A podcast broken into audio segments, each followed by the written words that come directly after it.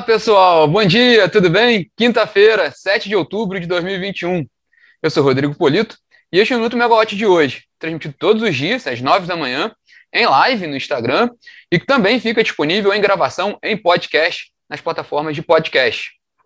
Bom, hoje a gente vai falar aqui sobre a décima rodada de licitações da ANP, o leilão leilão de petróleo da ANP, que, que vai ser realizado hoje, e também vamos trazer algumas atualizações na área de energia, sobre a crise hídrica e sobre também o leilão emergencial de, de energia de reserva, né?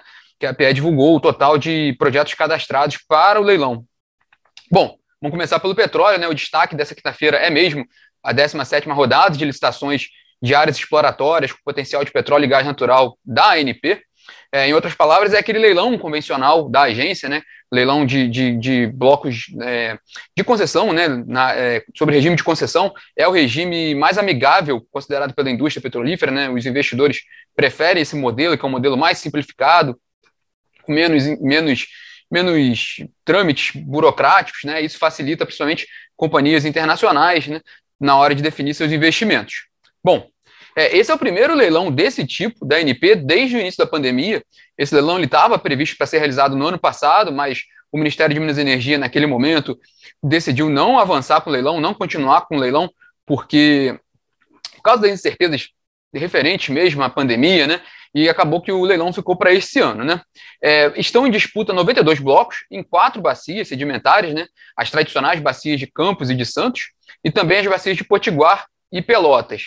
Há três pontos interessantes ali com relação a esse leilão. Né? O primeiro é o baixo número de empresas inscritas para o leilão, é um número realmente baixo, são nove companhias apenas.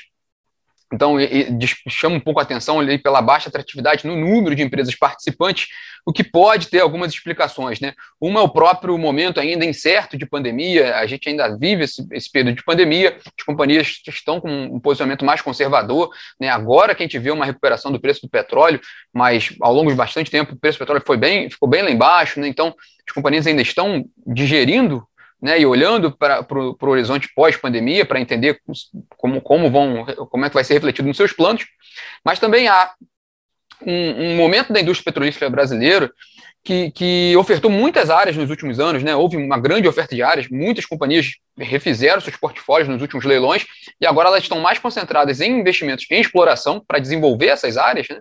do que adquirir novos ativos. Né? É, é uma das questões. Né? E também, exatamente como o próprio Guilherme está comentando aqui, exatamente o grande investimento que as companhias já estão fazendo, fruto dos últimos anos. E tem um terceiro ponto ali, com relação a esse tema do interesse das companhias, que é o processo que segue em paralelo ali de desinvestimento da Petrobras. Né, é, é, a, a, a petroleira ela tem está com um cardápio enorme ali de, de, de ativos né, à venda, né, ativos de exploração e produção, e que, de certa forma, esse processo rivaliza com o leilão da ANP, ainda mais se pensar que os, que os ativos que a Petrobras coloca à venda já são ativos mais avançados. Né, então já tem ativos em produção, por exemplo. Então, é, é, dependendo do perfil da petroleira, é mais fácil adquirir, é melhor adquirir um ativo já em produção, que já vai gerar caixa, do que adquirir um ativo novo num leilão da ANP, que ainda tem todo o risco exploratório envolvido. Né? Então, é, tem essa questão. O segundo ponto com relação ao leilão é que ele ocorre às vésperas da, da reunião da cúpula do clima da ONU, né, da, lá, em, lá na Escócia, em novembro, e há toda uma pressão ambiental né, com relação à indústria petrolífera, há discussão ainda da, da, transição energética, e só um rápido ponto aqui, né, de acordo com o Jornal Estado de São Paulo e também o Jornal Globo, né, o governo de Pernambuco entrou agora, né, entrou, entrou ontem com um pedido no, no Supremo Tribunal Federal para suspender esse leilão que está previsto para começar agora, às 9 horas da manhã, desse leilão da NP. Quer dizer, é, até agora a gente não teve nenhum, nenhum avanço nesse sentido, mas é, é comum nesses leilões haver essa discussão judicial é, de surgir alguma liminar, suspendendo, retomando o leilão. Enfim, houve uma movimentação nesse sentido, porque o governo de Pernambuco vê risco ali ambiental para áreas sensíveis, né? Enfim, esse é o segundo ponto. E o terceiro ponto é no sentido contrário, né? Há uma pressão das petroleiras para que a ANP também é, volte ali com esses leilões com mais, com mais intensidade, por uma preocupação com relação justamente à transição energética, de que a janela de oportunidades para adquirir novos blocos exploratórios vai se fechando aos poucos ao longo dessa década. Então também há uma preocupação da indústria petrolífera nesse sentido, de que também não, não, não segure muito esses projetos, né, essas áreas, para que elas possam ser desenvolvidas enquanto o petróleo ainda tem uma valorização que, que, que vale a pena desenvolver novos projetos, né? Bom, vamos, a gente vai acompanhar bastante esse leilão hoje. É, ainda sobre petróleo, aí no caso, na área de empresas, a PetroRio, né? Ela realiza hoje um encontro com investidores. O encontro é agora às nove e meia da manhã, também em meio virtual. É, a empresa, a PetroRio, ela não está participando do leilão da NP, e com relação à companhia, o tema mais quente né, envolvendo a PetroRio hoje é o, o, o, processo de venda de dois campos da Petrobras, né, os campos de Abacora e Abacora Leste, na Bacia de Campos. São dois campos importantes. A PetroRio participa desse processo. Ontem, o Petróleo Hoje, que é um site da revista Brasil Energia, divulgou uma informação de que a, de que a Petrobras teria escolhido a PetroRio, consórcio do qual a PetroRio participa, para avançar com exclusividade nas negociações do campo de Albacora. A PetroRio informou hoje que, que ainda não foi notificada de nenhuma decisão com relação ao processo. A gente vai acompanhar esse ponto importante também, no caso da PetroRio. E também, no caso da companhia, ela divulgou né, nessa semana é, uma queda de 7,5% da produção de óleo e gás em setembro, em relação a agosto, mas no terceiro trimestre, consolidado, é de um crescimento da produção da PetroRio de 1,3% em relação ao segundo trimestre. Quem acompanha muito a companhia vai ter a oportunidade de ver essa, esse encontro com investidores hoje, que é um, é um, é um dia importante ali para a petroleira, PetroRio. Na agenda do ministro de Minas e Energia hoje, o Beto Albuquerque, ele acompanha o leilão agora da NP, ele vai estar lá acompanhando, né? E à tarde ele tem uma reunião importante com o ministro de Hidrocarbonetos e Energia da Bolívia.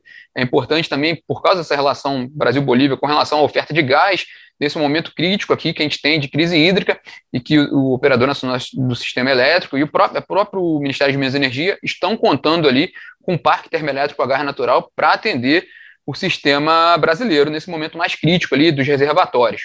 E aí já passo né, para, para o nosso bate-papo de energia de hoje, que é sobre a crise hídrica. Ela deu uma pequena trégua, né? deu um fôlego né? nessas duas primeiras semanas de, de outubro, já com um pouquinho mais de afluências, né? então, é, é, de certa forma, baixou um pouco a tensão, né? o cenário ainda é bem crítico, mas baixou um pouco a tensão. Ontem, a, a Olivia Nunes, analista da Megawatt Consultoria, afirmou na, na live Ligados no Preço que, a exemplo dessa semana, a próxima semana operativa também será positiva em termos de, de afluência, né? a gente tem visto um desempenho melhor no Sul, então é, é, há esse destaque para essa primeira quinzena de outubro, mas não deve se manter tão favorável assim já na segunda quinzena de outubro. É, vale a pena acompanhar. Bom, a, a, a Megawatt Consultoria, na análise que ela faz de monitoramento da crise hídrica, o, o cenário atual dela é de, é de indicação de alerta, né, visto que várias medidas de, de flexibilização operativa foram implementadas e medidas de aumento da oferta e de incentivo de redução da demanda foram organizadas. Né? É, outra consultoria, a PSR, também né, divulgou essa semana seu, seu relatório mensal, indicando que viu uma queda significativa do risco para o suprimento de energia e potência até o fim de novembro. Mas ela pontua que ainda há um alerta ali com relação principalmente a 2022, isso que a gente também tem falado bastante aqui, por causa do nível dos reservatórios, né? É, apesar dessa, de, dessa melhora das afluências, isso também foi colocado na live Ligados no Preço, também foi colocado naquela live na segunda-feira com o Márcio Cataldi, da, da Universidade Federal Fluminense. Apesar dessa melhora das afluências agora, momentânea, a gente não está vendo ainda uma perspectiva favorável nos reservatórios. O dado oficial ainda do ONS é de fechar o mês de outubro com um nível de armazenamento de 12,8% no Sudeste e Centro-Oeste, que é o principal subsistema do país para armazenamento de água para geração de energia. Então ainda é, a situação ainda demanda bastante atenção, sobretudo também para 2022, porque a gente não sabe como é que vai terminar aquele período úmido de 2022 e como é que a gente vai enfrentar o período seco de 2022, né? Como é que a gente vai estar com o nível de reservatórios. Por isso também que o governo lançou ali o, o leilão emergencial de energia de reserva, que vai contratar projetos para início de suprimento em 2022, em maio de 2022, até dezembro de 2025. O objetivo é justamente esse, já contribuir naquele, no início do período seco do ano que vem e tentar atender ali por um período que dê para recuperar os reservatórios. O, o, a intenção do governo é essa, né? Do, é, é, que nos próximos anos haja uma recomposição dos reservatórios e por isso esse leilão emergencial para ofertar energia de reserva nesse momento ali de recomposição dos reservatórios. O dado interessante é que a EPE divulgou ontem né, o resultado do cadastramento para esse leilão, que está marcado para 25 de outubro, e foram 997, 999, perdão, 999 projetos inscritos, totalizando, são quase mil projetos, totalizando 62 gigawatts de capacidade instalada. Então, um número bem expressivo.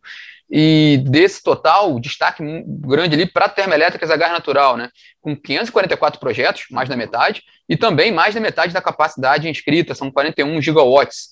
Então, bastante projetos de termoelétrica a gás natural inscritos para esse leilão, marcado para 25 de outubro. E, para fechar aqui, só um rápido acompanhamento da medida provisória 1055, que criou a CREG, que foi quem criou esse leilão, é, a, medida, é, a medida começou, né, essa, essa, semana começou com aquela polêmica com relação ao relatório da medida provisória 1055, que podia gerar custos para o setor elétrico, para, para, para o financiamento de construção de gasodutos e postergação de, de subsídios para termoelétricas a carvão. Enfim, esse relatório ele foi retirado né, da, da pauta de votação do plenário, ainda não retornou.